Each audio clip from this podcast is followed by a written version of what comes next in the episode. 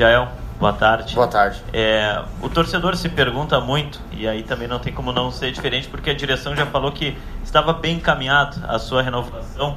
E o que, que poderia dizer para o torcedor o que, que faltaria para o Jael renovar o seu contrato e seguir jogando no Grêmio na próxima temporada? Primeira pergunta. Olha, é, já conversamos. É, esperar o Grêmio, o Grêmio se posicionar.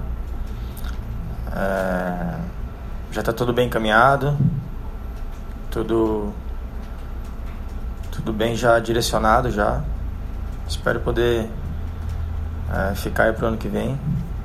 Vamos ver, se Deus quiser vai dar tudo certo. Bom, já é o confronto direto agora nesta quinta-feira diante do São Paulo, que demitiu o Diego Aguirre no domingo, depois, claro, jogou no sábado, mas acabou demitindo o Aguirre no domingo. Você, com a sua experiência, a gente sabe que muitas vezes os clubes demitem um treinador e na sequência tem um bom desempenho, sobem de produção. O que, que você acha que vai acontecer? Qual a sua, sua projeção para esse confronto do São Paulo? Você acha que o Grêmio sai favorecido por conta dessa demissão do Diego Aguirre ou você acha que ficou também complicado, segue complicada a demissão do Grêmio? Olha, eu acho que não vai mudar nada. É um confronto. Duas equipes ali que estão brigando para entrar direto para Libertadores.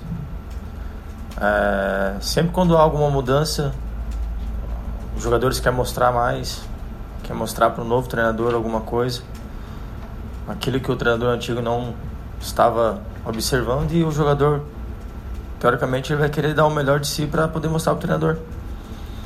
Mas isso não muda nada, eu acho que independente se foi mandado o Aguirre embora e tal Jardim agora lá, é, eu acho que o nosso, o nosso pensamento é de fazer um bom jogo, de construir durante o jogo é, é, tudo aquilo que o Renato vem falando pra gente, o nosso pensamento de, de permanecer no G4, de classificar direto para Libertadores. É, esse é o nosso objetivo. Então, é, passa por esse jogo, é, mais uma final. Temos que encarar com uma final esse jogo, porque vai ser uma final e não vai ser nada fácil. Acho que nós temos tudo para fazer um bom jogo, um ótimo jogo e ter a continuidade no G4. Jael, queria voltar um pouco nessa primeira questão que você falou que faltam pequenos detalhes para acertar a sua prorrogação de contrato aqui do Grêmio.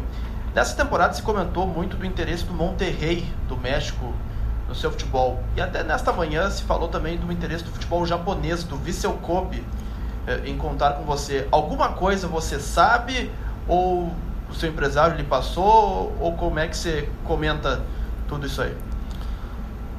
Olha, é... teve sim a do Monte Rei. Teve a do Monte Rei no final de agosto ali. Chegaram com uma proposta pro Grêmio e naquele momento o Grêmio é... nem quis escutar a proposta do, do Monte Rei. E eu também naquele momento, logicamente que financeiramente dá uma balançada porque ser valores bem superiores do que eu ganho no Grêmio. E... Mas eu estava pensando no, no, título da Libertadores, assim como o Grêmio também. E direção, Renato, ninguém estava é, disposto a abrir mão do, do Jael naquele momento. Então é, o clube mostrou que, que eu era importante naquele momento. E não deu certo, mas enfim, eu estava disposto a, a abrir mão de dinheiro para ser campeão da Libertadores. Não aconteceu. Vida que segue, agora trabalhar para o G4, para que a gente possa, o ano que vem, se classificar direto para a Libertadores e não ter a pré-Libertadores. Do vice nada. Não sei de nada. Só vendo agora. Gel, sobre essa questão, o Grêmio vai enfrentar o Novo Hamburgo no dia 20 de janeiro, primeira rodada do Campeonato Gaúcho. Qual a importância de estar na fase de grupos e não da pré-Libertadores para os titulares? Porque a gente sabe que o Grêmio tem um time muito forte de transição, os meninos da base que vão dar conta do recado também. Olha, é... pré-Libertadores é complicado, né? Você perde um tempo ali de, de, de preparação. Eu acho que nós temos que encarar cada jogo agora como uma final porque sabemos que vai ser sacrificante como foi esse ano. É, foi um sacrifício bom esse ano, né? Porque nós fomos até o, a final do Mundial de Clubes. Mas a gente perde um pouco da preparação. Nós sabemos da importância que é classificar entre os quatro, poder ter um tempo mais de preparação para se preparar melhor. Sabemos que vai ser o campeonato também vai ser esse o ano que vem também vai ser um pouco mais corrido, questão da, da Copa América. Então é acho que todo mundo tem um entendimento da importância que é se classificar entre os quatro. Para o ano que vem a gente começar para ter uma, uma, uma, preparação melhor. Porque só no Brasil que, que os clubes têm 15 dias para se preparar. Não existe isso. Então é. Acho que é importante a gente ter um entendimento de classificar entre os quatro para poder ter um, uma preparação melhor no ano que vem. Jael, o fato de a tua renovação estar tá bem encaminhada mostra o interesse óbvio do Grêmio de que você permaneça no ano que vem. O quanto esse interesse do Grêmio significa uma vontade pessoal do Renato em contar contigo no ano que vem e qual o grau de importância, na tua opinião, que o Renato fique para vocês no ano que vem? Olha, é... acho que Renato ele já mostrou, já fez já muita coisa pelo Grêmio e continua fazendo. Acho que nós saímos do, da Libertadores esse ano, na semifinal, é, que não vem nem é, ao caso falar aqui tudo que aconteceu na semifinal, mas vem fazendo história, vai continuar fazendo história. Espero que, que no ano de 2019 ele esteja aqui também pra gente continuar fazendo história no Grêmio. Espero que ele que renove logo. Ô Jael, é, eu queria que tu falasse um pouquinho da estratégia do Grêmio para jogar fora de casa, porque tem sido o terceiro melhor visitante do Brasileirão e tá mais de um, tá cerca de um mês, fecha um mês amanhã eh, que não perde fora de casa. O que que muda, levando em consideração que na arena estava bastante tempo sem conseguir um resultado positivo? Olha, eu acho que não muda nada o nosso pensamento. É, como eu falei aqui, o nosso pensamento é o G4. Passa por esse jogo que é a primeira final. E isso o Renato vai, vai, vai ver ainda a estratégia, a forma que o São Paulo. Não sabemos a maneira que o São Paulo vai vir jogar contra a gente, então o Renato vai ver, deve ter informações já do, do dos jogadores do São Paulo que, que vão jogar, para ele trabalhar em cima desse, do jogo do, do, do, dos jogadores que, que, que irão jogar. Então é. Acho que não definiu nada ainda. Vai definir amanhã ou depois, no dia do jogo. Geralmente vocês ficam sabendo uma hora antes do jogo, informação de quem vai jogar. Então é. Acho que ele tá, já deve estar tá pensando, analisando é, quem escalar para poder fazer um grande jogo contra o São Paulo e sair com os três pontos resultado melhor fora do que em casa? Ai, perdão. É, olha, eu acho que isso se deve ao grupo. Porque em vários momentos, nesses jogos agora que, que o Grêmio está, falou mesmo, praticamente um mês sem perder fora, jogou com time alternativo. E isso é, é a força do grupo do Grêmio. Que quem entra é, é, resolve, quem entra dá o seu melhor. Eu acho que o importante é todo mundo ter essa, esse entendimento de que quando entrar, o Renato fala muito isso, que quando entrar, seja 5, 10, 15 minutos, entrar é, para dar o seu melhor, para poder mostrar para ele, porque são nesses jogos que, que, que, que os jogadores colocam ali uma, uma coisinha, uma pulguinha na, na cabeça do Renato ali. Já você falou que a renovação está próxima, enfim, ainda falta alguma coisa. Mas o que, que significa estar tá próximo para você de renovar com o Grêmio por mais dois anos, de ter sua permanência, uh, enfim, definida aqui? Olha, é, se tudo der certo, se concretizar, eu acho que mais uma vez o Grêmio tem tem tem mostrado que, que eu sou importante para o grupo. Acho que não só o Renato, foi um cara que, que, que, que foi um, teve um peso muito grande na minha vida pro Grêmio. E nos últimos dias que eu venho conversando com o pessoal, as conversas têm sido muito boas. É, de entendimento de todo mundo, dos diretores, é, do Renato também, e a confiança que eles demonstram pelo atleta Jael. Então é. Vou procurar dar uma melhor se, se continuar, se tiver a continuidade. E continuar batalhando, como eu sempre venho batalhando, me dedicando, ajudando o Grêmio acima de tudo. Jael, claro que a escalação nós só vamos saber 45 minutos antes da partida. Mas o que muda na sua característica, na sua forma de jogar? Tendo Everton e Ramiro ou Everton e Alisson ao seu lado? Olha, é... Ramiro, Alisson, o Renato ali, não sei o que ele vai fazer.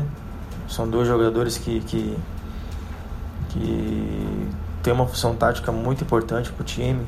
O Everton também voltando agora, voltando bem. É, eu acho que o importante é, é, todo mundo ter um entendimento que de estar 100%, de estar bem, é, estar focado em ajudar o Grêmio. Acho que quem o Renato optar para colocar, quem for o esquema que ele propor para esse jogo agora, é todo mundo tem o entendimento de, de dar o melhor, dar o melhor, de ajudar o Grêmio acima de tudo. Acho que é, o Ramiro tem uma função tática muito importante. Naquela, naquela posição dele ali hoje no Brasil, são poucos que fazem isso que ele faz, de, de conseguir atacar e, e defender. São poucos jogadores que fazem isso. O Alisson vem numa, numa evolução muito grande, vem numa temporada muito boa, feitos, feito é, grandes jogos e partidas assim excelentes. O Everton nem se fala, é o, a nossa referência hoje, de, pelo que ele vem fazendo, por ser um jogador de seleção. Então acho que quem for o Renato que está para jogar ali vai, vai fazer um grande jogo. Jael, é, na semana passada, o Ramiro ele falou que alguns problemas de lesões e desgastes no time do Grêmio nessa temporada 2018, nessa reta final, e aí usamos o exemplo do jogo contra o River Plate, foi que o Grêmio teve que antecipar sua volta na temporada em 2018 por conta de jogar o Mundial, daí o Gauchão começava muito próximo né, das férias ali, do final das férias de vocês. É, agora em 2019 o Gauchão também começa logo no início de janeiro, dia 20. O quanto isso pode ser prejudicial, esse pouco tempo de pré-temporada e aí no geral no calendário brasileiro para vocês atletas para chegar numa reta final depois e por vezes a gente vê essa conta chegar para vocês, lesões e desgaste. Isso seria culpa da CBF que organiza o campeonato ou daqui a pouco os campeonatos serem melhores organizados? O que, que tu imagina? Olha, isso não vem de hoje, né? É desgastante. É, você vê fora do país, os times jogam no máximo 60 jogos. Se não me engano, foi o Real Madrid jogou ano passado 62 e chegou em todos, praticamente em todos os campeonatos que disputou. Então é, aqui no Brasil o time joga 80. Ano passado o Grêmio jogou 79, 80. Esse ano eu creio que já passou de 70, não sei. Tá beirando 70. E 69? Então é um desgaste muito grande.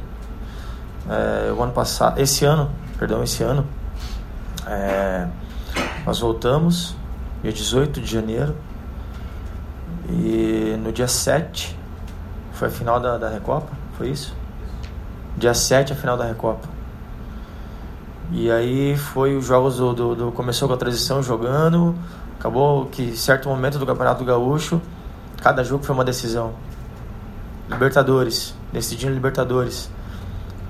Começando o brasileiro. E foi um ano assim muito tenso assim, não tenso, mas foi um ano que foi desgastante, muito desgastante não só pelo calendário, mas pela nossa preparação, que teve pouco tempo de preparação. Alguns jogadores chegaram um pouco tarde, o André chegou em março, não sei.